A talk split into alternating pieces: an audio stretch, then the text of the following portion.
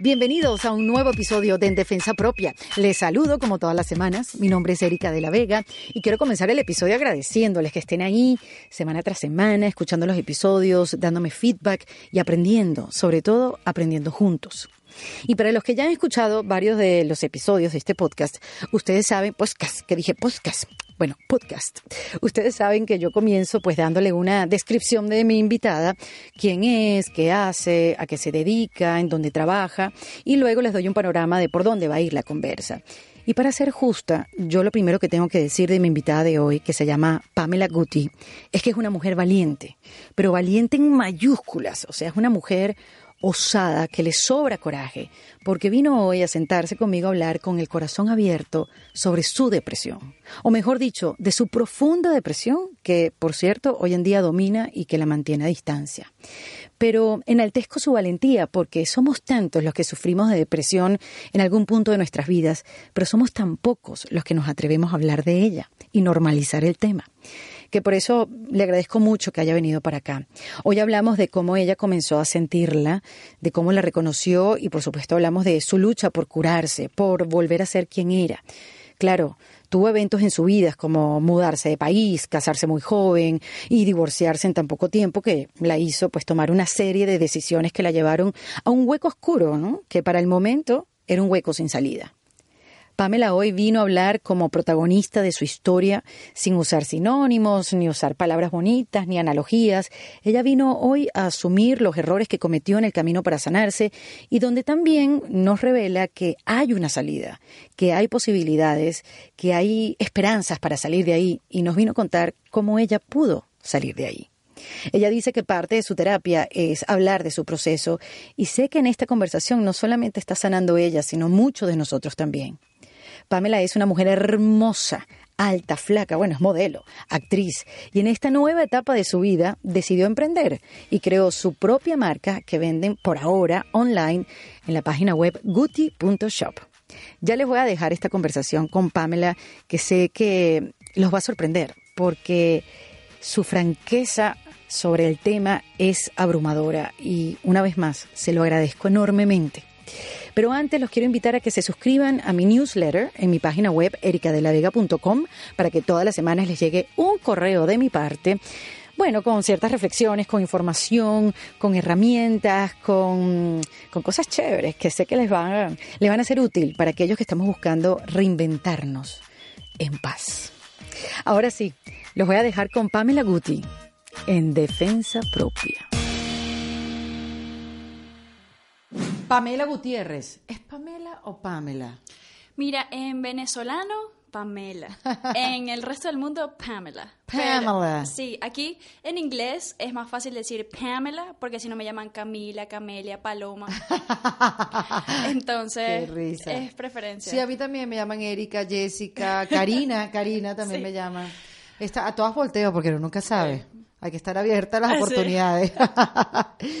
bueno, eh, eh, Pamela cuando llegó me pregunta, bueno, ¿cómo vamos a empezar esto? Y yo, bueno, por el principio.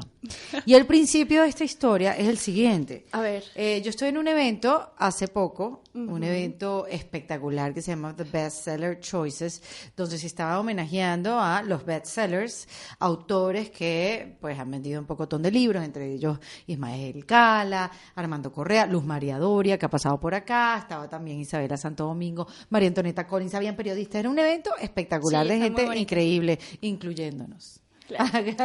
Gracias a Leiso, by the way.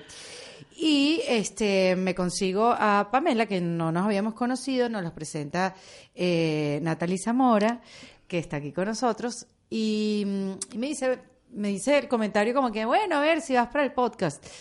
Y es, ¿por qué? A ver, cuéntame ti. ¿Tú has escuchado mi podcast? Sí. Y de repente, Pamela, que no nos habíamos hablado nunca en la vida, me contó lo siguiente. ¿Qué me contaste? Ah, te conté lo que sufrí, lo de la depresión y todo ese tipo de cosas, que estuve mucho tiempo tomando medicamento, me costó mucho. Y después de eso, eh, bueno, estoy aquí, logré todas, muchas cosas. Pero claro, eso ya vamos a ir en detalle, pero... eso es un resumen. A mí me llamó mucho la atención, primero que es una niña espectacular, que trabaja como modelo, como actriz, empezó su carrera en Venezuela y aquí, si se ponen a ver todos los videos de Maluma, Osuna y todo, ¿qué más? Eh, Balvin, Balvin también. No, Bad Bunny. Bad Bunny. El chino. ¿En serio? Bueno, imagínate tú. Ahí sale Pamela. Este, y tiene pues su carrera como modelo. Y ese día estaba bellísima como está ahora. yo, no vale, ven acá. ¿Tú estás segura que a ti te pasó eso? Porque a mí, claro, las percepciones, ¿no? Lo, lo, mm. que llamamos el prejuicio. El prejuicio. Que como una niña tan bella me pudo haber contado todo esto que, que ha pasado y que ha vivido este, si, si lo tienes todo para ser triunfadora, como mm. si el físico fuera suficiente. Yo misma, como me cacheteé y dije, como yo, debe haber mucha gente que mm. piense de esta manera y, y, este es un buen espacio para derrumbar esas barreras de, del prejuicio y que tú nos cuentes tu historia. Porque la verdad, sí, es una niña, eres una niña muy bella, comenzaste tu carrera en Venezuela y mm, en, en Televen, en el canal Televen. Y cómo empieza, cómo, cómo la vida que, que estaba yendo todo bien, que la vida te simpatizaba y te trataba bien, ¿cuándo empezó a tener un, tipo de lenguaje diferente contigo? ¿Cuándo se, ¿Cuándo se empezó a poner rara, oscura, diferente? Cuando empiezas a sentirte así como que todo se ve gris, así en ese momento. Bueno, mira, este, todo empezó em, cuando hubo un momento empecé a sentir un dolor. Em, y en este país los médicos no te palpan como tal, no te tocan. Ok, tú te viniste a vivir para acá, tú te casaste. Eh, yo me casé, me vine a vivir para Estados Unidos. Em, decidimos venirnos para Estados Unidos porque este estábamos una vez en la playa, me pusieron una pistola en la cabeza y, yo dije, no aguanto más. La inseguridad en Venezuela, que ha sido un factor que definió mucho a mucha gente, mucha eh, gente. la ida del país. Sí, nosotros teníamos la oportunidad de venirnos para acá y él aprovechamos. Él era tenista profesional, su carrera era muy buena aquí, este, gracias a eso obtuvimos los papeles. Entonces, de verdad que nos tuvimos mucha suerte, em, jugamos bien nuestras piezas, nuestras, nuestras cartas buenas. Claro. Este, y bueno, a lo largo del tiempo yo empiezo a sentir un dolor y un malestar en el hombro, en el cuello. Y yo que voy al doctor, me dicen, tómate un relajante muscular, no pasa nada. Yo que, ok, duermo como por una semana porque el relajante muscular te tumba, te, tumba completamente. Entonces, este, no pasa nada, sigue el dolor, sigue el dolor, pasan los meses, voy a 12 doctores, tres doctores. Hasta que llega un punto donde voy a una doctora y le me quito la ropa y le digo, no salgo de aquí hasta que me digas qué tengo. No aguanto este dolor, no puedo mover el brazo, no puedo bañarme, no puedo lavarme el pelo, no puedo vestirme, no puedo dormir, no puedo hacer nada. Lloro todo el día, me siento mal, estoy, no lo aguanto. Claro, si eso no es vida, impactaba eh, tu día a día. Lo peor es que es la preocupación de que tú dices, ¿qué tengo? ¿Tengo cáncer? ¿Tengo algo? Claro, sí, ¿qué tengo? Porque nadie Googleando, dolor intenso en el brazo derecho. Nadie sabe que, o sea, y nadie sabía, yo así como que, ok, este, lloraba, yo lloraba, yo lloraba, y que me toca ella el seno y me dice, bueno, creo que el problema es aquí. Este, una de las prótesis estaba como doblada y estaba punzando el músculo. ¡Wow!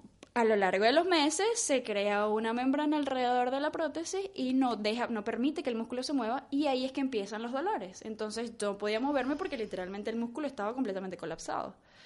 Entonces yo así como que me puse a llorar, llegué a mi casa a llorar, a llorar, a llorar, a llorar, y, ¿qué? ¿y ahora qué vamos a hacer? Entonces ella me dijo, bueno, vamos a tratarlo como un dolor de pecho para que te puedan, por el seguro podamos meter este, sí, porque una operación de esa en los Estados Unidos. No tanto eso, los exámenes, para que te realmente pudieran hacerlo. Una, mm. tenía que hacerme un MRI desde la cabeza hasta el ombligo. Lo importante es que insistir, sobre todo aquí, la salud pública. Bueno, en los Estados Unidos, y hablo de los Estados Unidos porque es la experiencia que me ha tocado. Nosotros nos vinimos, fue a Miami. Exacto. Y no sé cómo funciona en otros países. Sabemos cómo funciona la salud pública en Venezuela, que no funciona. Este pero aquí también es muy difícil. Primero es carísima, no puedes existir sin un seguro. Los exámenes son muy costosos. Y es una medicina defensiva, es decir, el doctor que te, que te atiende eh, está a la defensiva. ¿Por qué crees que te, tú le vas a demandar, le vas a mandar un problema legal? Entonces es muy difícil la comunicación con un doctor americano, por eso uno siempre está buscando, ay chica, no tendrá un doctor latino, porque venezolano Porque son como más humanos, son como más humanos y, van un poquito más a la humanidad. Me explico, más que, ah, estos son tus síntomas sin, sin ver más nada. Claro, y mucha gente dice, bueno, pero es que los pacientes aquí también se han aprovechado y han... Sí, hay de todo. Entonces, claro, por eso los médicos son así. Entonces, ¿qué fue primero, el huevo o la gallina? Pero no, no todos tenemos que pagar por los que se han aprovechado del sistema. En fin, sí es una medicina muy diferente. Es diferente. Pero mira lo importante que es insistir. Sí, y tomarlo por tus propias manos, porque si yo me hubiese quedado con eso de que no era nada, el doctor, bueno, para seguirte el cuento, fui y me hice la, el MRI y después me dice, no, mira, tienes que operarte y cambiarte las prótesis porque ahí es el problema. Y yo quedé, ok, perfecto, fui a un cirujano plástico y al minuto que yo me quité, que pude haber empezado por ahí, que pude haber empezado por ahí por lógica, pero yo que no, pero es que si yo, o sea, no se veían diferentes, no se sentían diferentes, no me dolía el pecho, no me dolía nada. Por eso no pensaba que eran las prótesis.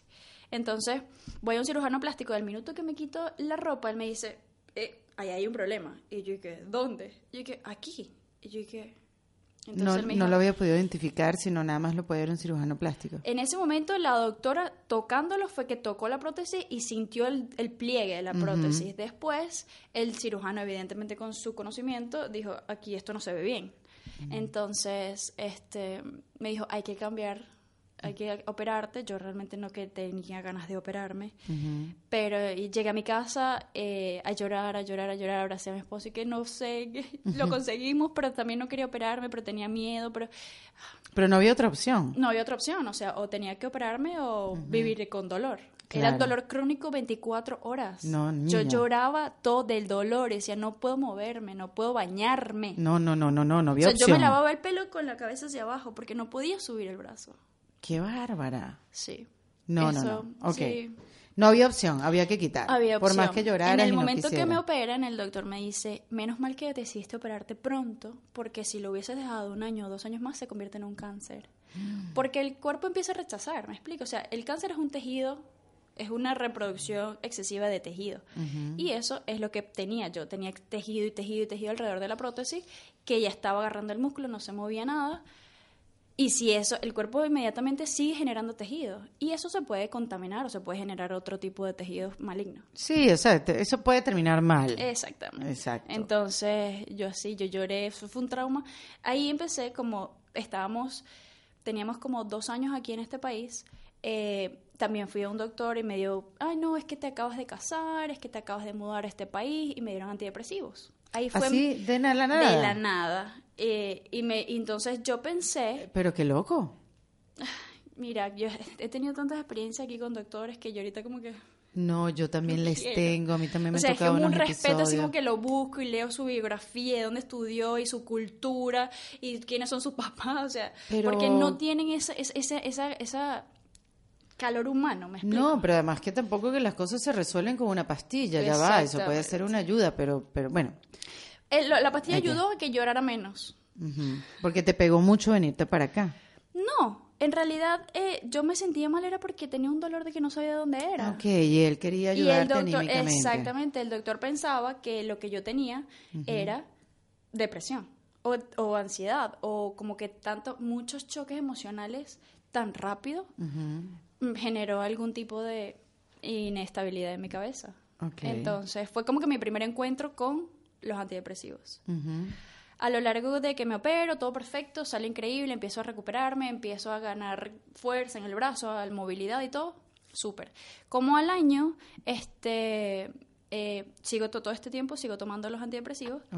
Y este, al año me separo.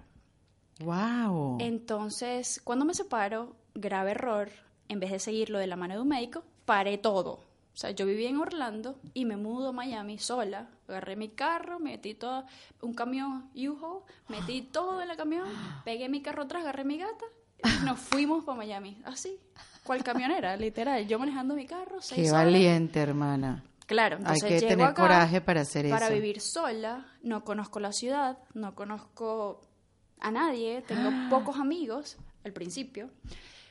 Evidentemente dejé ese medicamento que, que bien o mal te mantenía de alguna manera, ¿me explico? Anímicamente te mantenía. balance, el balance te químico. mantenía, exacto, te mantenía de alguna manera. Y esos medicamentos tú no los puedes dejar de un no día para pu- no otro. puedes Tienes que ir bajando la Tienes dosis. que ir bajando la dosis de la mano de un médico, te- él te va viendo los síntomas Sí. porque tienes este síntomas de withdraw, que cuando cuando dejas algo como los, los alcohólicos anónimos o los alcohólicos que dejan de tomar y a los días empiezan a eh, tener fiebre. El síndrome de, de de abstinencia. abstinencia. es la cuestión, ¿cómo se llama? Exactamente. Entonces, si no lo llevas bien, sufres el síndrome de abstinencia.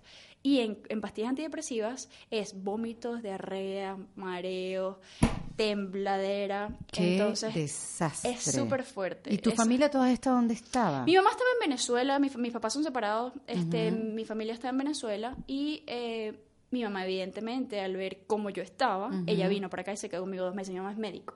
Ok. Entonces tratamos de tratar tu mamá es médico, imagínate qué angustia. Sí. Tú viviendo esta crisis con todos los médicos teniendo tu mamá médico. Totalmente. Entonces, así como que mm, en el momento que mi mamá viene, eh, yo le digo, mamá, yo necesito que vengas. Cuando yo regularmente, como yo crecí con una mamá médico, no es que uno se crea médico, pero uno no se alerta por todas las cosas que te pasan. Yo creo que los médicos además son súper relajados. Como que a la hora Como que de- tienen la verdad y Sí. saben que, mira, no te tienes un dolor, es normal, el cuerpo te está diciendo que hiciste algo mal, pero no te tienes que tomar siete pepas. ¿Me Exacto. explico? O sea, relájate, si en dos días sigues teniendo el dolor, ok, vemos qué pasa, Exacto. pero es normal que sientas algún dolor, un malestar, un dolor de cabeza. No siempre necesitas una pastilla para eso. Entonces, cuando tú vives con una persona con un médico, tú vives más relajada en ese aspecto. Claro, ¿me no, reaccionas a un dolor, Exacto. no sales corriendo. Maneja las situaciones más, más tranquilamente. claro. Y este, en ese aspecto, yo estaba tranquila. Yo dije, bueno, todavía lo puedo manejar, no me siento mal, Mm. no siento nada, pero la soledad, aunado a que me separé, aunado a que estaba en una ciudad que no conocía a nadie, aunado a que no estaba viviendo sola completamente, llegó un punto donde te agobias. No, te agobias, no, te vuelves loca, hermana. Sí, o sea, te pega. Pues la, todo, todo, como que todos los factores fueron. Pero no, no tuviste en ese momento mm, una visión de futuro o algo como, bueno, estoy, ¿qué estoy haciendo? ¿Hacia dónde voy? ¿En qué camino? Claro, o tú estabas yo como venía en la, en la huida. No, no. De hecho, yo le dije a él, vámonos a mudar a Miami, porque allá primero podemos tener un círculo social más a nuestra edad. Aquí en Orlando lo que tenemos son puros amigos de mayores que nosotros y de Es otro ritmo es de otro ciudad, ritmo sí, sí. Aparte que es otro ritmo, no nos identificamos con una persona de 60 años que ya hizo su vida y Claro. que tiene muchos éxitos y nosotros apenas estamos empezando. Entonces, ese, ese tener amigos de ese círculo era muy extraño para nosotros porque no nos identificábamos, era no- una no vivían meta. lo mismo, claro. No vivíamos lo mismo, no podíamos hacer las mismas cosas y las personas de nuestra edad no estaban a la altura de nosotros. Entonces estamos como un poco desfasados de nuestra edad, de nuestra e- época, de nuestra etapa. Y yo le decía, ¿qué tal si nos vamos a vivir a Miami? ¿Y no intentaste modelaje, todo lo que hacías en Venezuela en Orlando? El problema de Orlando es que mi prototipo es muy americano. Sí. Y Orlando, por el tema de Disney, por el tema de los parques, busca mucho diversidad. Ellos Pero hubiera sido una cenicienta perfecta. Mm, Sí, pero yo no quería trabajar en los parques. Ah, bueno, yo decía si querías trabajar. solamente, obviamente. solamente para eso. O sea, eh, o sea, yo no quería trabajar en Disney como tal. O sea, yo quería hacer modelaje y ese tipo de cosas. Otras cosas, otras obvio, cosas, claro, sí, pero no trabajar en el parque como tal. Primero, no pagan muy bien y el trabajo es bastante Igual hubiera sido una tremenda cenicienta. Sí, exacto. Todo el mundo me, todo el mundo me dice, todo el mundo me dice que me parezco a Cenicienta. Si fuera una princesa, fuera Cenicienta. Total. Además que no sé cómo es Cenicienta. De hoy en día a mí se me olvidó quién, cómo era Cenicienta. Sí, ella era rubiecita con el cabello así. ¿Verdad? Pero era rubia o era... Sí, ah, era no, sí era rubia. rubia, ¿verdad? Ahorita Creo me la acuerdo la, carroza. rubia. Sí. Pero sí, sí. No sé por qué me vino el pelo rojo, pero es verdad. Cuando ella El pelo rojo es la sirenita. Sí, exacto, es verdad.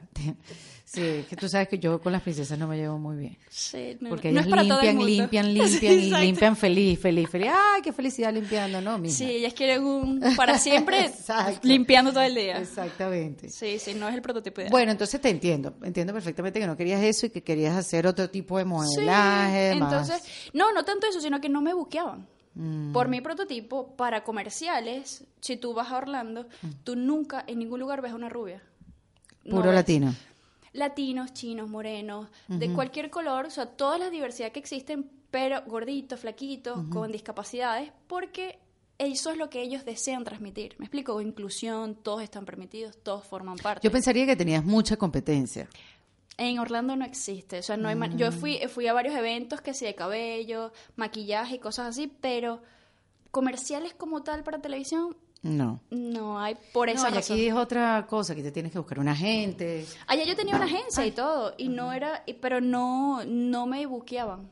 No, yo te- me decían, o pareces muy americana, o estás muy Sí. Mm. latina, o estás muy sexy, o estás muy bonita. Y yo que, ay, ¿qué hago? Sí, O ¿quién soy? Me anulo. Exacto, o sea, no puedo, o sea, es lo que ves, es lo que ves, es lo que soy. Sí. Entonces fue complicado empezar eso allá. Entonces yo quería venirnos para acá para eh, crear una academia aquí de tenis, él pudiera hacer su trabajo y yo hacer lo que yo quería hacer. De hecho, yo me mudé a Miami porque yo estaba decidida a volver al mundo del modelaje. Claro, y aquí hay agencias. y aquí hay Exactamente, más aquí opciones. conocía, conocía, tenía varias amigas, eh, amigas de mi familia, entonces que este, contactamos, ya después, más o menos, después que yo salí de la situación, ¿Cuánto tiempo estuviste en esa situación? Mira, yo me separé alrededor de julio, junio, agosto más o menos. Y empecé los antidepresivos en febrero del año siguiente. Wow. Yo durante esos cinco meses, seis meses, estuve eh, con mi mamá tratando de manejarlo de una manera homeopática, más saludable. Este, yo, pero yo le decía a mi mamá, no no puedo yo le decía, no puedo controlarlo. O sea, una de las cosas que yo le decía y ella se sorprende es que yo estaba completamente consciente de lo que estaba sintiendo y que no era real, de que era una situación que yo tenía, pero que no era real. O sea, que el dolor que yo sentía y que el, la- el exceso de, de malestar que yo tenía no era ese nivel. Me explico, yo decía, mamá, yo no puedo tener este tipo de pensamientos. O sea, llegué a tener pensamientos de que no quería vivir, de que no, no formo parte de ningún lugar, de que quiero tomarme un pote de pepas, cosas así. Y yo decía, esto no es normal, yo no soy así, no es mi personalidad. O Claro. sea, el yo sentir esto es que algo no está bien en mí. O sea, estabas consciente. Yo estaba consciente por, porque mi mamá y yo hablamos mucho de ese tipo de cosas y, y por referencia, por amigos o cosas que ella ha vivido, ella me ha contado. Co- Oye, mira, eh, yo, yo le he preguntado qué es la Y, bipolaridad. y tú nunca habías tenido un episodio como ese en tu vida. En mi vida no lo había sentido de esa manera, jamás había sentido algo. Había tenido eh, periodos de depresivos cuando mis padres se separaron. Claro, pero por momentos, por exacto, momentos, son o sea, es- situaciones eso- de la vida. Eso, eh, hablándolo con una psicóloga Claro, juvenil, obvio. Pude salir de esa situación. Es normal, eso cualquiera, cualquiera lo puede Sí, vivir. totalmente. Y en la vida tú puedes tener episodios depresivos y episo- episodios ansiosos. Pero cuando se vuelve Cuando mi mi mamá crónico- se divorciaron es que me hace recordar cosas. Yo tenía 17 años. Ajá. Y mi mamá me obligó a ir a un psicólogo. Ella, yo y mi hermana. El psicólogo, cuando nosotras hablábamos, cerraba los ojos. Y yo le decía a mi mamá, se quedó dormido. ¿Para qué me trae para esta vaina? Se quedó dormido. Mira que está dormido. Yo no voy a hablar este señor. Mi mamá, cállate la boca. te- Más nunca fui. Más nunca mi mamá me llevó. No, y mira, por, por eso, exacto, mira cómo quedé. Eh, no, pero en verdad ella me decía, no, que el señor estaba oyendo. Él para Estaba oír, analizando. Él para oír cerraba los ojos y eso, claro, yo tenía 17 años, era la momento- R rebeldía completa Sí, y totalmente. este no me funcionó en ese momento, pero el psicólogo me funcionó después para otras etapas de mi vida, la verdad. El psicólogo es muy útil realmente. Así lo O sea, yo tengo que ir a psicólogos que tengan los ojos abiertos. O sea, Mínimo, mínimo, que los abiertos. Exactamente. Pero bueno, sí, uno busca sus herramientas y obviamente tú- tú- lo- los padres cuando pasan por un proceso así, qué bueno que te den Sí. la herramienta de poder, entonces hablarlo con un psicólogo, que te ayuden, pues, porque obviamente esas son cosas que uno las vive solo. ¿Sabes lo que pasa? Que a veces uno siente vergüenza de irle con drama a otra persona. Sí. Dice, oye, pero que, o sea, y, y últimamente la gente es tan superficial que el- es muy difícil conectar con otro ser humano y entender lo que siente, lo que padece, sin involucrarte, sin tú pensar en tus emociones. Entonces, es muy complicado conseguir a alguien que te escuche y que te aporte ayuda. Bueno, que haga empatía contigo. Exacto. Porque si no es empático, Exactamente. si no te quiere hacer sentir bien, y, y tienes razón, yo hice Es una obra que se llama Puras Cosas Maravillosas que trata sobre la depresión y la pérdida de un familiar de la protagonista de la obra, que no es mi historia, sino es un papel. Y mm, cuando yo salía de la obra, siempre compartía con el público que se quedaba, siempre lo hago. Y la gente sabría contarme sus historias de tristeza, depresión, de pérdida de familiares, pérdida de amigos, pérdidas de, no sé, separaciones, no sé qué. Y era mucho más común de lo que yo pensaba. Lo que pasa es que nadie lo habla y parte del texto de esta obra es que es súper común, pero nadie se atreve a abrirse. Yo creo que hoy en día sí la gente está más abierta a compartirlo. No del todo, No del todo. Pero... Más con la ansiedad es como que más común que la depresión que como la tal. depresión, sí. Es que la depresión como tal es víctima total, o sea, es no ves salida. Y por más que la gente te, te, te diga que no estás hundido en un vaso de agua, tú no ves más nada Tú que no negro alrededor nada. tuyo. Estoy, estoy- contigo. Es. ¿Y cómo viviste, cómo vivías tú esa depresión? Porque, fíjate, yo, yo viví la depresión como ganas de no hacer nada. Fue un periodo muy corto. Es así. Es que es- hay que llamar al No, yo te cuento lo, yo te cuento lo que pasaba en esos días. Por eso te digo, ¿cómo la vivías? ¿Cómo se manifestaba? Porque Bueno, cada mira. quien se le manifiesta diferente. No sé si clínicamente habrá una explicación. Yo tengo la idea de traer a una psicóloga acá para Sí. que nos hable con propiedad, pero aquí lo que estamos hablando son de nuestras de- de historias nuestras y, experiencias, sí, total. y que las experiencias sean algo que a alguien pueda ayudar a ver algo, a, a tomar acción sobre algo, en fin, que sea algo positivo. Bueno, mira, yo lo viví, eh, l- tenía muchos ataques de pánico, miedo, tenía mucho miedo. Tenía mucho miedo a enfrentar la vida sola, tenía Claro. mucho miedo de enfrentarme a mí, a, a descubrirme, a descubrirme, a reinventarme. Sí. Tenía mucho miedo a eso, pues, a, a- a Pero además- verme en el espejo. Pero estabas chiquita como para decir que te querías reinventar. Lo que pasa es que, claro, te casaste muy joven, te fuiste del país. Sí, fue mu- y muchos cambios al mismo momento. Empezaste tu vida adulta también Muy afuera. rápido, exacto. Entonces, obviamente, no es que era reinventarse, era, reencon- eh, era encontrarte. Encontrarte, exactamente. Era encontrar tu esencia. Sí. Era encontrar tu esencia y, eh, Y los ataques de pánico son muy feos. oye, yo le- y una vez le pregunté, ¿qué me está pasando? Y ella me explicó, bueno, mira, nada, no te está pasando nada. Todo esto es nervioso, todo esto pasa a nivel nervioso, vas a sentir esto, que te estás muriendo, que te estás ahogando, que no puedes respirar, necesitas llorar con desesperación, pero no te está pasando nada. Mm. O sea, clínicamente no te está pasando nada. Y yo dije, coño. Sí, ok, te- mamá, no se siente que no está pasando nada. Exacto. Se siente muy feo. Sí. Entonces, yo iba manejando y me empezaba, te empieza como que, como un calor. No puedes respirar, Que no puedes respirar, sí. una presión, así como que todo el mundo Te empiezas a empieza, todo se mueve, todo, alrededor se mueve. Y yo, yo me paraba al lado y empezaba a llorar, a llorar, a llorar. Y que esto va a pasar, esto va a pasar, no me está pasando nada, no me está pasando nada. Y lo lograbas Y, controlar de esa y lo manera. le entendí y que no me está pasando nada, no me está pasando nada, estoy bien, estoy completa, no ha pasado nada.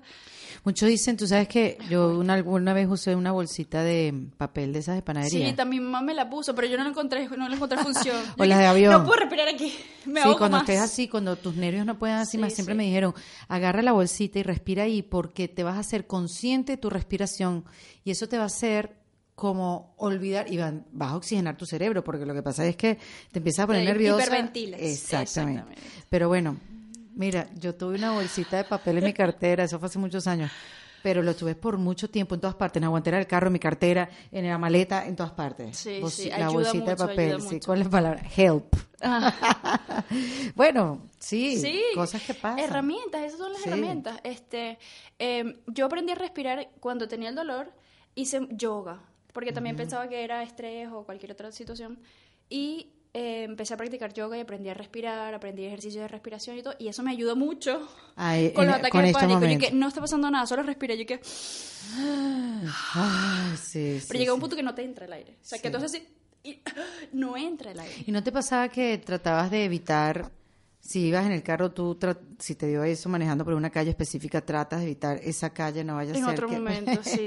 Me conozco todas las callecitas de Miami evitando que, "Ay, no, aquí me Sí. pasó la última vez, no quiero. Sí. No, pero eh, no lo asocias, no lo asocias con el lugar, eh, sino más que todo con alguna, algún recuerdo. Lo, lo dispara un recuerdo, recordar situaciones negativas, situaciones o imaginarte escenarios negativos. Eh, ser pesimista, que- como quien dice.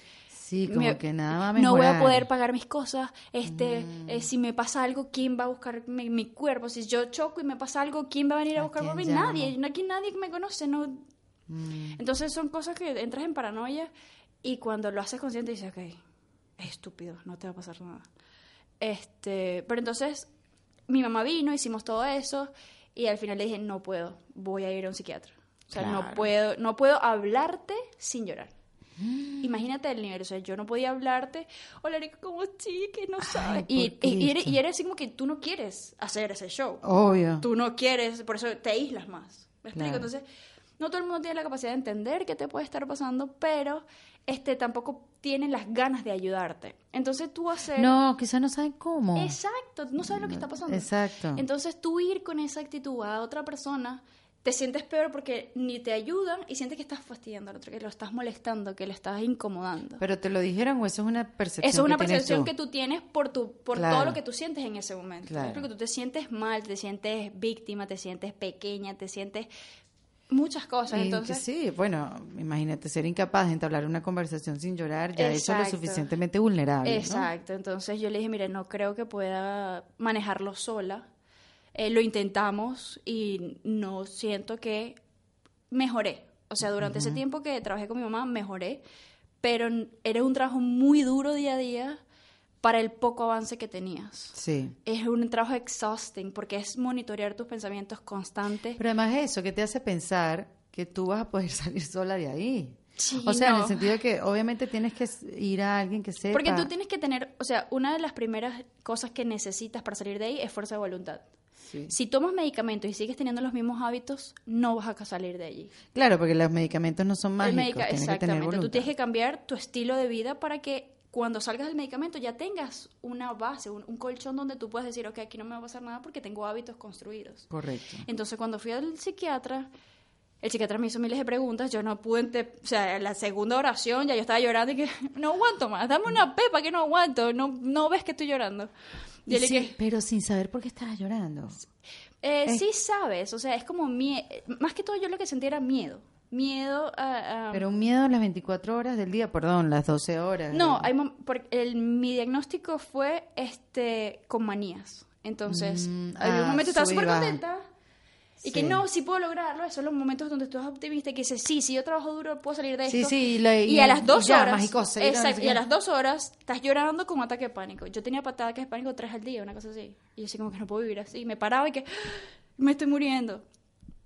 Hay una serie que se llama Modern Love, es nueva, Sí, sí. nueva, nueva, de Amazon, Ah, ok. eh, que está basada en una columna del New York Times eh, que está en el mismo nombre. Y entonces trata de las relaciones, o sea, del amor, de, del amor que puedes sentir por un amigo, del amor que puedes sentir por alguien, por, por el vigilante de tu edificio que lo ves todos los días y lo has visto toda tu vida, Mm. por tu esposo que ya no lo soportas, los hijos se fueron y que tú quieres divorciarte, pero tu esposo no. Y hay un capítulo que quiero que veas, que es Ok. el de Anne Hathaway, esta actriz, que es increíble. Habla de, su capítulo es de cómo ella no puede avanzar en el amor por este sus manías. Y te habla de los ups and downs y cuando es el down, el down, el down es, es que- down, de verdad, es down. que, no se puede mover ni atender el teléfono. No te bañes en tres días. Yo pasaba tres días sin bañarme. El capítulo habla de En la eso. misma pijama. A nadie le importaba, nadie sabía, porque nadie me veía en tres días. Y esto, eh, tú conseguiste una respuesta del por qué te vino este desbalance.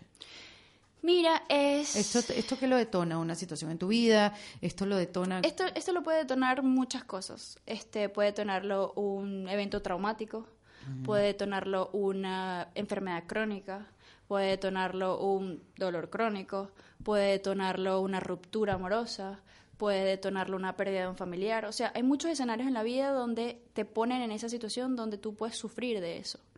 Este, y, ca- y siempre es distinto, o sea, no necesariamente tiene que ser miedo lo que puedes sentir, puedes sentir soledad, puedes sentir Sí, sí. este Ansiedad. ansiedad, puedes sentir este abandono. Hay muchas cosas, muchos no perteneces a nadie, que no conectas. Exactamente, o sea, eh, la depresión es muy amplia, tiene muchos bracitos. que no eres suficiente, que no eres buena para nada. Que no puedes lograr nada, que si me, y si me rechazan, y si no me dan el trabajo, y si no me, y si no que, entonces son muchas cosas. Yo te agradezco mucho que estés aquí hablando de, de tu depresión. Gracias, gracias. No, Eh, porque esto también... es parte de la terapia. Aceptarla, Bueno, amarla y entender que fue parte de mi crecimiento. y es verdad, hay que hablar sobre ella, obviamente, en un entorno donde tú te sientas segura. Claro. Eh, No, pero yo al, día de hoy no me, no me, no me hace sentir débil. ¿Me explico? O sea, Sí, no, no me sí, afecta. te- te- Lo, lo puedo conversar y me gusta eh, cuando veo signos en otra persona y trato de apo- apoyar. Trato de decir, oye, mira, eh, esto me funciona a mí. Exacto. Este, yo hice estas cosas. Eh, tratando sin invadir mucho, porque en ese momento tampoco quieres que te, que te, que te que te rechacen, sí, que exacto. te agobien, exacto, que te agobien y tú rechaces Exactamente. Entonces, ayuda. con mucha, con mucha delicadeza, tratas de, de aportar un, un par de tips, a ver si la persona es receptiva y si te pregunta más y se apoya en ti, tú dices, oye, mira, esto fue lo que yo hice, esto me ayudó a mí, yo hice tal cosa. Al final tuve que recurrir a medicamentos, pero una de las cosas que yo le pedí al doctor fue que si realmente uno se cura. Y él me dice, bueno, es relativo. Este, hay personas que les gusta vivir en ese sentimiento y utilizan ese sentimiento como bandera.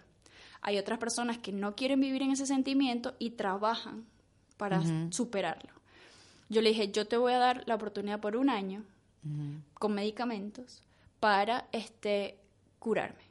Y durante ese año yo voy a trabajar con un psicólogo para Claro. que me dé herramientas para que en el momento que ya yo no tenga este medicamento pueda vivir Exactamente. pueda sobrevivir sin esto.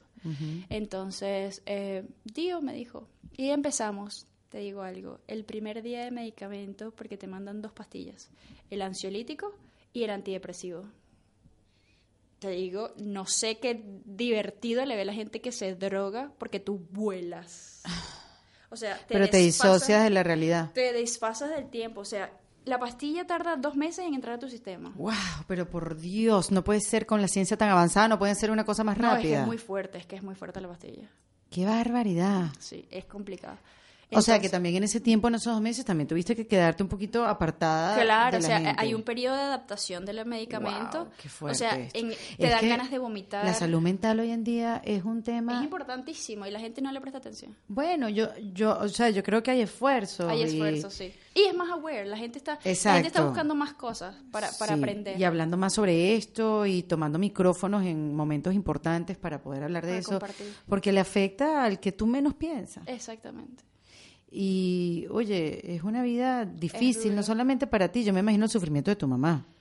Y las personas que conviven con uno, porque tú las alejas, tú no quieres compartir con ellas. Por, por eso, porque te sientes una carga, te sientes que no aportas alegría al grupo, te sientes Inentendida. Exacto, te sientes que no quieres ser la víctima del grupo, te sientes que no quieres este que te den lás- no quieres dar lástima Sí, por que lo que te estás- juzguen. o sea, entonces es- es- son muchas cosas. Y además que para ti, que querías retomar la carrera como actriz, la carrera como modelo, eh, o sea, hermana, era muy difícil verte Es muy complejo, bien es muy complejo, sí, sí. cuando por dentro estabas así tan exactamente, desbalanceada. exactamente. o Entonces, sea, que no pudiste ni empezar En inmediatamente. ese momento, mira, fíjate que gracias eh, caí en un grupo de amigos donde estaban todos en el medio, habían fotógrafos, había este influencers, gente que ya, ya tenía una vida hecha en el, en el medio aquí y yo empecé simplemente a observar, a ver cómo se manejaban las cosas, a empaparme. Eh, la gente, evidentemente, por cómo me veo, ay, vamos a hacer fotos y tal, y que, ok, vamos a hacer fotos. Y empecé, ay, pero es por, ¿sabes? Como por, por probar.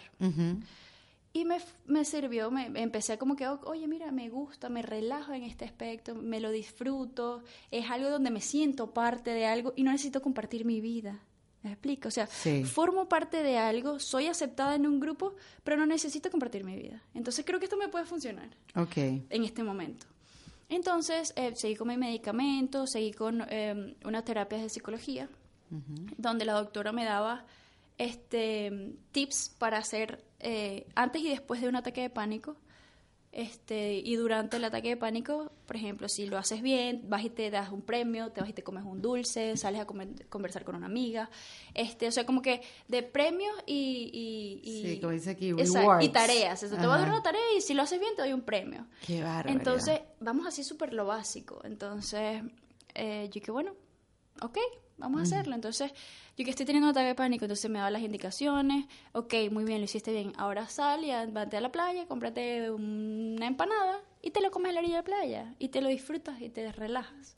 Entonces, vas asociando de que cuando lo haces bien, te viene algo mejor. Entonces, esa es la motivación de cuando estás en plena situación, tú dices, vamos a hacerlo bien para ir, para a, irme para a ir a comerme una torta que me la merezco. fritas. Exacto. Con tocineta y queso. Oye, pero qué bueno, qué buena técnica. Sí, sí, sí. Y son muy buenas y te ayudan. No, no, y uno también lo hace inconscientemente, como que bueno, voy a trabajar y voy a hacer todo el trabajo aquí para después y uno se da su, exacto, se da su regalito, Entonces, su es, cosa. es como aprenden todos los animalitos. Entonces, Domesticarse. Exacto. domesticar la mente. Literalmente, entrenarte a controlarlo. ¿Y cómo estás hoy en día? Bueno, mira, después de eso eh, me costó salir del medicamento. Este, Pero tienes que salir del medicamento. Sí, yo, yo no ahorita, hoy en día no tomo ningún ¿Por qué no medicamento. quieres o No lo porque- necesito, Ah. porque no lo necesito. Este, Pero, eh, pero podrías haberte quedado un rato más, o sea, una... No necesariamente, porque cuando llega un punto que el cuerpo mismo te lo empezó a rechazar. Eh, empecé a tener sudoraciones en la noche, como fiebre, y yo le llamé al doctor, oye, me está pasando esto, y me dijo, bueno, porque es que ya tu, tu organismo está saturado, vamos a empezar a bajar la dosis otra vez. Y así fue que, ok, todavía sientes estos síntomas, ok, entonces hay que ir bajándola, ok, sáltate un día, Por- ok, ah, pero porque dos químicamente días. se fue balanceando, ¿será? Asumo, me imagino. Bueno, Y cuando ya salí, seguía teniendo ataques de ansiedad, pero no eran esos ataques de pánico que lloraba como si viera a mi mamá muerta frente de mí. No, no, o sea, eran ataques de ansiedad que tú que, ok, ok, ya. pero, pero te pasa, pues, o sea, lo identificas y que, ok, estos son, lo- ok, estas son las... ¿Cuáles son mis herramientas? Ah, bueno, puedo hacer esto, puedo hacer esto. Ok, vamos a correr esto. Y lo superas. wow. Sí, pero este, yo creo que nunca te dejan de pasar como tal.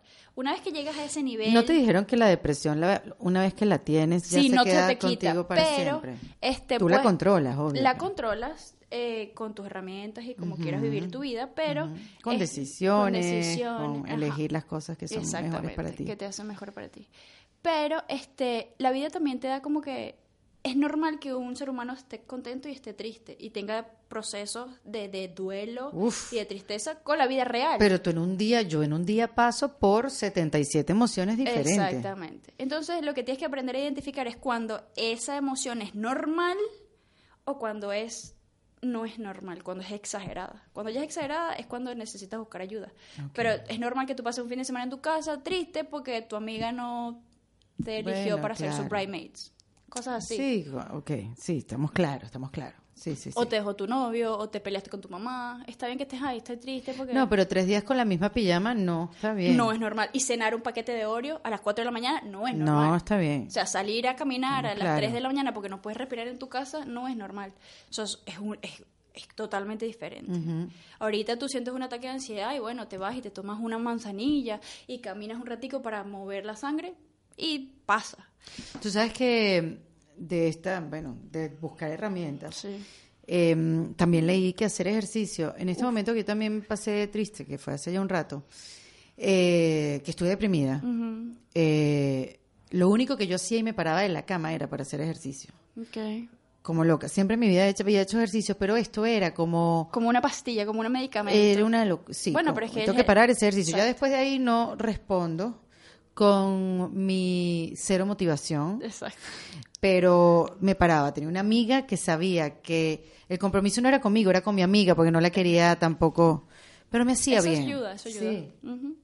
Sí. Y después leí que, que el ejercicio, obviamente, el, el- el proceso químico que pasa en tu cuerpo, este, crea conexión de neuronas y que químicamente es necesario hacer ejercicio. Es Entonces, yo lo comentaba en otro episodio de podcast, que ya yo no hago ejercicio para irme, obvio que hago ejercicios para mantenerme, la- los pantalones me, me sigan quedando y no tener que Claro. comprar una talla más grande, porque eso sí me va a deprimir, pero bueno, si pasa, pasó. Eh, sino que lo hago por, por la salud mental. Te lo juro que lo hago por tener un día más tranquilo, por Tu saber que ya logré algo, Exacto. por eh, estar un poco por estar un poco más cansada y reaccionar mejor a las cosas que pasa cuando mi hijo lo voy a buscar al colegio, sabes, como que identifico lo positivo del ejercicio. Y hoy en día te lo juro lo hago porque hoy venía a hablar contigo y yo decía, ay, no, pero tengo la mañana, ay, espérate, déjame revisar un poco aquí. Me quedé apagada en el Instagram, iba a escribir algo, no lo he escrito todavía, estoy esperando que lo escriba. Perdí tiempo, tiempo, tiempo, y yo me imaginé en el futuro, es decir, acá contigo, Y yo me imaginaba pensando, no hice ejercicio hoy, qué idiota soy, porque mañana no voy a poder hacer y no iba a poder estar presente contigo. Y yo dije, no, me voy a la caminadora, sí, acabo esto. Pero sí, pero me proyecto, ya hoy en día me proyecto y eso me ayuda a tomar una mejor decisión. Y es una tontería tomar una decisión de, ay, voy a hacer ejercicio, pero, Pero, a mí sí me de una, cambia. exacto, empieza. Cuando estás en completo caos, una decisión, así más pequeña que sea, es un cambio grande. Pero yo no sé para ti. Por lo menos el bañarse en el- todos los días en ese momento para mí era, Era un reto, cambio. era un reto, era un reto. Yo que, "Ay, no tengo Sí. ganas ni de vivir, no he comido nada en todo el día, tengo este paquete de Oreo que mm, me lo Oreos con chitos, lo máximo. Lo máximo, Lo es- máximo. eso es lo máximo en la vida. No lo repitas, por favor. Ay, Pero me no- veía series en dos días, o sea, no dormía. ¿Y de qué vivías? Eh, De unos ahorros. Ah, sí, por supuesto. Sí, en ese momento tenía suficiente dinero. Este, yo tenía un colchón por lo menos de un año Ok. para eh, ver qué iba a hacer aquí en, este, en esta ciudad, porque si no conocía a nadie, a los... Bueno, a porque los- imagínate, no tener con qué vivir y pagar una renta también eso eh, suma yo la me agobiaba, angustia. yo me agobiaba porque Claro. decía, ajá, y si esto se me acaba, ¿qué hago? Pero tenía suficiente dinero para, para, para cubrirme y a los meses empecé un, un trabajo, cuando ya empecé a tomar A poderte controlar. Ujú. Empecé un trabajo, me pagaba lo suficiente, o sea, no, no me daba para ahorrar, pero no tenía que gastar mis ahorros. Pamela, ¿a ti no te parece? A mí, mira lo que me está pasando. Yo siento que eh, la gente que tengo alrededor está deprimida, está triste, Mucha, no están sí. felices con su vida, no están en un buen sitio, están en la búsqueda de estar en un lugar mejor. Sí. Y a mí eso no me pasaba. Hace 10 años mis amigas tenían problemas, pero los resolvíamos. Y mm, yo siento que quizás esas herramientas que usamos para resolver problemas hace 10 años no nos están funcionando ahora. No. Y por eso, porque bueno, obviamente el mundo ha cambiado. Eh, y que estamos, eh, a ver, estamos sin herramientas para poder superar este tipo de, de- de soledades o este tipo de inconformidades o este tipo de reflexiones que tenemos con nuestra vida. No tenemos las herramientas adecuadas. Estamos como más tristes, o sea, estamos como más inconformes, deprimidas, estamos sí, es verdad. perdidas un poco, ¿no? No, ojo, de manera general lo estoy diciendo. Y yo no sé, o bueno, obviamente sé que las redes sociales tienen que ver en esto, Sí, te iba a decir eso. porque Es una presión social que antes no existía. Claro, bueno, una cosa antes que tú te comparabas con la de tu oficina, pero ahora Exacto, ahora te comparas con 7000 personas allá afuera. desde J-Lo, que no te tienes que estar comparando con J-Lo porque estás en dos niveles un poco diferentes.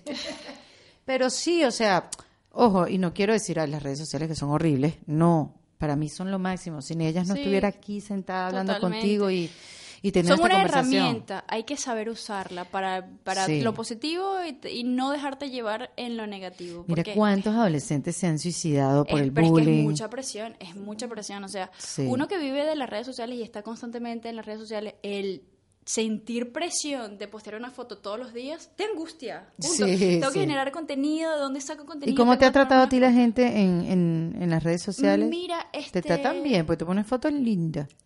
A mí me tratan bien, sí, gracias a Dios no tengo los famosos haters. Ujú. Este, capaz me haya salido uno que otro por ahí, lo bloqueo, pero Sí. no es, no tengo una persona o Y- gente que me Y, y a nivel de comparación, a nivel de compararte tú con otras personas. Mira, este, yo creo que todos sufrimos de ese mal. Sí, sí, por todos eso. lo sufrimos de que una chica puede ser igual que yo, exacta, rubia o azul o verde o lo que sea, alta, bonita, lo que sea, y tú dices, "Ay, ella es más bonita que yo. Todos sufrimos ese mal. Algún Sí. día amaneces triste y que, ay, Bueno, sobre todo en tu horrible". medio, ¿no? es complicado, es Sí. mucha competencia. Pero al día siguiente tú dices, ah, no es tan bonita. Y después otro dice como que, "Ay, creo que sí, mira la foto que posteó, creo que es más bonita que yo. Entonces, esas son superficialidades que uno no debería caer en ese tema, porque deberías cultivar más tu amor propio, tu, tu, tu seguridad en ti, tus cualidades, tus virtudes, y no tanto enfocarte en lo que no es positivo de tu personalidad o de tu, o de tu ser. Y por Este, todo esto que viviste, Pamela, y que, ah, gracias a Dios, has podido controlar y Sí. vivir y tener un- una vida sin dolor, primero sin que nada. uf, que es lo más importante. Sí, y después balanceada mentalmente. Este, hay que caer en un hueco para poderse reinventar. Hay que tocar fondo o Yo no sé, siento que ¿cómo sí. lo ves tú? Yo siento que sí. Este, es como que no puedes eh, ir a un lugar si no has, o sea, no tienes como impulsarte si no has tocado el suelo. Yo eso lo pienso, pero también me lo, también digo, bueno, hay que, hay que irse tan abajo. A veces pienso que sí. O sea... Yo siento que, yo siento que viene mucho de la cultura y de tu crianza. Eh, cuando nosotros nos criaron, particularmente hablo por mí, no te dan las herramientas suficientes para tú reinventarte sin sufrir. No te dan las herramientas necesarias para tú, estoy feliz, voy a crear algo extraordinario. No funciona así. Se dice, estoy triste, no sirvo para nada, pero no, o sea, como que el optimismo de luchar por sobrevivir es lo que te da, el como, ahora quiero hacer algo nuevo, ahora quiero quiero inspirar al mundo con algo porque porque si tú estás feliz toda tu vida no vas a inspirar, o sea, ah, no, este nunca ha sufrido, nunca ha pasado nada, nunca ha pasado trabajo, de que sabe de pasar trabajo, me explica. Entonces, si tú hablas desde la experiencia, como que la gente te dice, wow, mira todo lo que es. Es como que admirable, me explico. O sea, superarte a ti mismo, controlarte a ti mismo, creo que es muy admirable porque no es una tarea fácil. O sea, no, alguien no puede decirte, Erika, mira, es que lo que tú estás pensando no es correcto. O sea, nadie está ahí contigo 24/7. O sea, bueno, yo creo que la, no pueden hacer ninguna idea buena desde un lugar de desbalance mental, desde la depresión, no, desde no, un lugar... tú tienes que, exacto, superar eso y de allí es que te impulsas. Exactamente. Y como ya tú te impulsaste y saliste de ahí... Así es. Estás, bueno, retomaste tu carrera como Totalmente, estoy súper feliz, me encantó, sí. He tenido buena receptividad aquí, este, realmente no pensaba que me iba a ir tan bien. ¿Cómo lo ves en retrospectiva? Así como como que ¿Por qué no lo hice antes? ¿Quién me manda a mí a casarme? si estás escuchando esto, nunca lo dije, ¿ok? Sí. ¿Quién te manda a ti a casarte? Además tan joven. ¿A qué edad te casaste? Ah, claro, no lo digas, está bien. Pero igual, no importa la edad que se casen, casarse es difícil. No, es un reto muy grande. Y si tú no estás preparado, eh, necesitas mucho apoyo realmente. Eh, después de haberme casado y separado, eh, te puedo decir que em, si me vuelvo a casar, empiezo a hacer terapias antes de casarme. claro. Literal. O sea, son herramientas que tú necesitas constantemente. Y el otro día puse un post en mi Instagram que era eh, que vivan para siempre felices, después tengan hijos y después se casen. Totalmente. Totalmente. Hacerlo de, eh, sí, siento, que, siento que el matrimonio te genera una presión social que no, no concuerda, o sea, como que la teoría del matrimonio no concuerda con la realidad. Es que es difícil ahí, es que el matrimonio es complejo, es complejo, es muy, es muy complejo. Entonces. Hay que tenerlo en mantenimiento. La, todo esa el presión social y todos los labels que te llegan en el momento que fulanita de tal, es así como que, no, no tengo que limpiarte, no tengo que lavarte, no tengo que... O sea, hay muchas cosas que tú dices, no puedo dejar de ser yo para ser dos.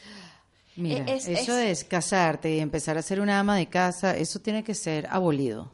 Sí. Porque además tampoco uno te casas y ahora, ay, a mí me encanta hacer todo lo de la casa. No. Eso es. Eso nunca nadie lo admite. No, no. Bueno, hay gente Uno que lo, hace. Mira, yo tengo una amiga que le encanta lavar, lavar plato. Tú tomas un vaso de agua y, inmediatamente te lo limpia, te lo seca y lo pone en su sitio porque es una cosa que le da placer. Pero, pero también nosotros tendremos tenemos que liberarnos de, de, ese estereotipo de que, ay, te casas y ya tienes que encargarte tú de las cosas del hogar. No, mira, hermano. O sea, eso se acabó. Exactamente. Eso se acabó. Aquí estamos los dos. Te voy a poner claro, a mí no me gusta hacer esto, pero lo voy a hacer porque te quiero y esto es una sociedad. Exacto. Sí, porque... Yo siento que la comunicación eh, necesita ser asquerosamente extrema. Sí, pero no es fácil. pero no todo el mundo. No, te, tú. te estoy diciendo, te estoy diciendo, necesita. No quiere decir que eso sea la realidad. Es muy complicado que la otra persona se libere de sus propios miedos para abrirse completamente a ti y decirte esto es lo que siento realmente, no sin filtros y sin maquillar los sentimientos. es muy difícil. Es muy complejo. Eh. Bueno, pero hablando de las cosas chéveres que han salido después de todo esto, sí, sí. es tu marca, tu marca de ropa. ¿Que me trajiste un regalito? Sí, te traje un regalito. Le dije, lo voy a abrir en cámara. Cuéntamele de la marca mientras yo abro. Pues mira, yo tenía mucho, en todo este tema de, en, la situación de que me sentía mal y tal, yo dije, oye, yo quiero, y se lo dije a mi ex esposo, le dije, ¿qué tal si creamos una marca de ropa deportiva? Que ya que tenemos una academia de tenis, vamos a crear una marca de ropa deportiva. Le dije, no, no, no, no. Y yo, ok. Entonces cuando yo me vengo para acá, cuando yo me vengo para acá, este, digo, bueno, quiero empezar una marca de algo. ¿Qué me identifica? Oh, traje de baños. Empecé a investigar traje de baños y tal, y que como que esto no me da mucho flow. Entonces después dije, oye, me encantaría tener una ropa de deporte, pero de hacer gimnasia. Y yo dije, oye, eso sí me gusta. Y empecé, pero como yo en las redes no soy fitness, ni tengo nada con el estilo, dije, oye, vamos a ser inteligentes. Y claro, vas a vender algo sí, que no es, tiene nada que ver exacto. Ya, exactamente. o sea, no podemos hacer eso. Tenemos Sí. que ser coherentes y adaptarnos a lo que el trabajo que hemos construido hasta ahora. Si somos modelos y si esto es lo que proyectamos, este, vamos a tratar de. Mira qué lindo. Esto es un suéter. Este es un Ah, pero suéter. es chévere, súper cómodo. Sí, mira. Qué rico. Este es el área de basics, que tengo suéteres y franelas, pero eh, la ropa en general es muy casual, de salir, elegante. ¿Y hace cuánto la tienes? La tengo, este, acaba de empezar la marca, está empezando. Qué maravilla. Tú sabes que el otro día alguien me escribe eh, un mensaje. Yo recibo muchos mensajes muy bonitos aquí de cómo han cambiado las vidas de mucha gente, cómo han aprendido sus cosas, cómo han agarrado la fuerza a través del podcast. Sí. Pero me llegó uno que me dijo, Eric, amo tu podcast, te escucho siempre, no sabes cuánto disfrutaba escuchar uno cada uno de los capítulos, pero algo pasó y empecé a sentirme triste, Ay. empecé a compararme, empecé a deprimirme, este, porque escuchaba las historias de tus invitadas Sí. De que lo lograron, que lograron hacer tal cosa y tal cosa y tal cosa, y yo empecé a sentirme que yo no había logrado nada. Eso. Esto a mí me sorprendió porque estas conversaciones, yo, o sea, jamás pensé que esto podía sentirlo alguien a través de estas conversaciones, sino al contrario. Lo que quiero es que si te vas a comparar con alguien, te Claro. compares con la persona Con correcta, con la que estuvo deprimida, con la que buscó ayuda, Sí, sí. con la que se atreve a hablar de eso. Eh, quiero que te compares con la que estuvo 12 años tratando de eh, llevar a cabo una aplicación, que fue una idea que tuvo, que no sabía cómo hacerlo y le tomó 12 años hacer lo que está haciendo ahora. No, o sea, la idea no es que te compares con, con la bonita y la vida perfecta del Instagram. Estas son vidas de verdad. Como yo, esa es mi premisa para acá. Pero bueno, esta, esta muchacha me lo contó y me dijo que me tuvo que dejar de oír Ah, wow. que quizás esto era algo que estaba viniendo desde antes, que ella no se había dado cuenta, pero que bueno, que buscó ayuda, que está en un sitio mejor Ay, qué lindo. y que como ya está mejor, me lo está contando. Y me dice lo más bonita, ojalá te vea algún día. Ella todavía no me ha, no me ha vuelto a ver. Pero está bien, o sea, está bien alejarse, está bien... Identificar lo que te hace daño. Está bien callar todo lo que está a tu alrededor y empezar a oírte tú, o sea, me pareció Y perfecto. alejar de lo que te de lo que te haga trigger, de lo que te, de lo que te amenace tu tranquilidad. Eso, Total. eso es válido. Pero yo a ella, si ella vuelve, ojalá que vuelva en este capítulo. Lo que quiero es que sepa que Pamela acaba de lanzar su ropa. Sí, mi marca está nuevecita, ¿Tienes ganancias? nuevecita. ¿Tienes ganancias ya? Todavía no. Tienes ganancias. Estás a punto de un break-even. No, ni no cerca. estás a punto de un break-even. ¿Dónde estás vendiendo tu ropa? Online nada más. Online do- donde nada lo más. pueda controlar. Online lo puedo controlar desde mi casa. Desde tu casa. ¿Quién hace el empaque y quién lo manda por correo? Yo. Todo lo hago yo. Entonces, Pamela no lo ha logrado. Lo que ha logrado es salir de una situación de su vida que le estaba dando un impedimento para salir adelante. Ya está. Logré empezarlo. Exacto. Entonces, ojalá ella vuelva en este episodio para que diga que aquí los logros no son, wow, lo logré, vendí 100 millones de copias de libros. Sí. No, aquí la idea es, mira, hay que empezar a hacerlo. Y no esperar a Hay que tener moverte, sí. El equipo. Buscar motivación día a día. O sea, mira, este es tu alcance y tomar las decisiones. El otro día me preguntó una persona que me decía, Me encantó, gracias, Pamela. qué bueno. Espero que te sirva. Si no me dice, te Es cambio la talla. gigante, ¿cómo no me va a quedar? Yo me monté hoy en la trotadora, yo te Capaz lo te, dije. queda grande y si quieres uno más pequeño te puedo dar uno más qué bella por lo grande, claro. ¿Qué te dice esa persona? ¿Qué te Bueno, dice? mira, esa persona me pregunta, oye, yo admiro mucho tu forma de tomar decisiones. Y yo le digo, ¿por qué? Es que a mí me cuesta mucho tomar decisiones porque siento que siempre se me queda un factor afuera. Y yo le digo, y tienes razón, pasa. Pero lo importante es que en el momento que tú tengas que tomar la decisión, los factores que están son los factores importantes. Esos son los que hay. Punto. Así. Si tres semanas después sale un factor nuevo, ese factor no es importante. La importancia está en los factores que tienes en el instante que tienes que tomar la decisión. Tú te deberías Y dedicar. eso cuesta mucho. Sí, pero te deberías dedicar. Dice, y si después me dicen algo, y si después me dicen otra cosa, no. Es en ese momento. Tomaste la decisión y para allá. Sí. Ahorita me vas a dejar decirte lo que tengo que Sí, decir. dígame. Ok. Perdóname. te estoy echando broma. Tú deberías dedicarte a dar charlas para ayudar a gente que está deprimida. Sí, me lo han dicho, me lo han dicho. Mi PR también dice, ¿pero qué tienes que hablar más? Yo que, pero es que, ¿a quién le va a importar esto? Reina, créeme que eso le importa a mucha gente. Es complicado, sí. He pensado, he pensado, eh, he pensado en hablarlo un poco en mis redes sociales. Pero me da pena, pues me explico. O sea, no es lo que proyecto en mis redes sociales, pero me da como... Pamela, tienes que hablar de eso en las redes sociales. Sí, ¿verdad? Sí. Sí. O sea, sí. Me da un poco yo- de pena, la verdad. No, yo veo tu Instagram y sales bella, sales hermosa, yo te vi, yo, yo lo busqué porque iba a conversar contigo.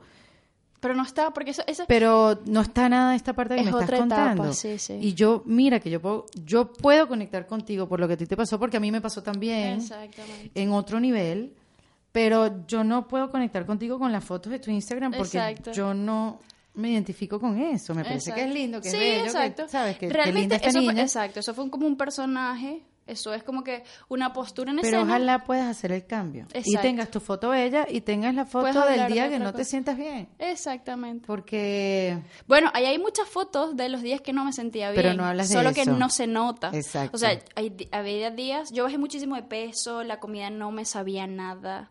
Este, Wow. no comía, pasaba todo el día sin comer porque no me daba hambre, estabas todo el día así. Este, y hay fotos donde la pupila la tengo súper grande por consecuencia del medicamento. Entonces yo me pongo a ver las fotos y me pongo a leer y yo que, wow.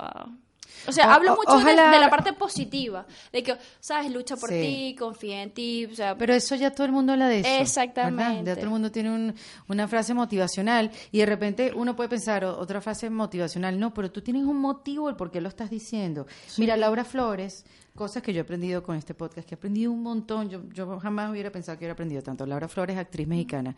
Le pregunté lo que te voy a preguntar ahorita, que son sus tres tips para reinventarse.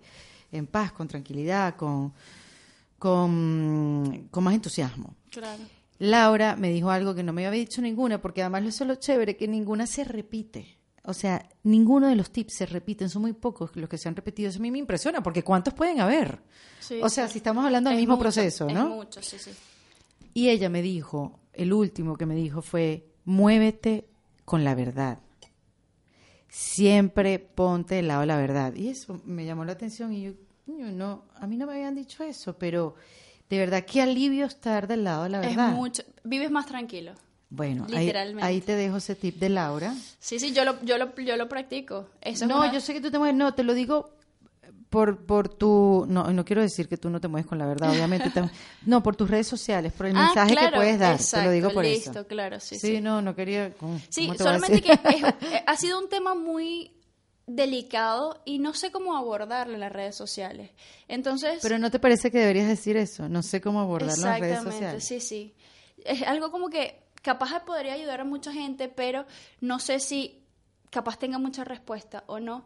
Y no sé si tenga la capacidad de realmente poder apoyar a la gente. O sea, es como un poco de miedo, ¿sabes? No, aquí me acabas de lanzar un poco de miedos, pero impresionante. Exacto. Así somos las mujeres, Eso así pasa, somos, o sea, así somos. eso no es- Y, es- y estamos, así, o sea, es estamos, real. no, no hay dramatización. No. Esto está pasando de verdad, así somos. A uno le proponen algo y uno empieza, no, pero yo tampoco puedo hacer eso porque yo no y creo. dices, porque pero yo, no soy, yo no soy suficiente, yo no soy suficiente para ayudar a la gente que está afuera que Sí, puede sí, tener... porque yo no sé. Entonces me pueden decir, entonces Ya va, espera, espera. te va a dar un ataque de pánico aquí. No, no, no, echando broma, por Dios, jamás, jamás, jamás. No, ya eso no pasa. eso. Tengo mucho tiempo que eso no pasa, menos mal.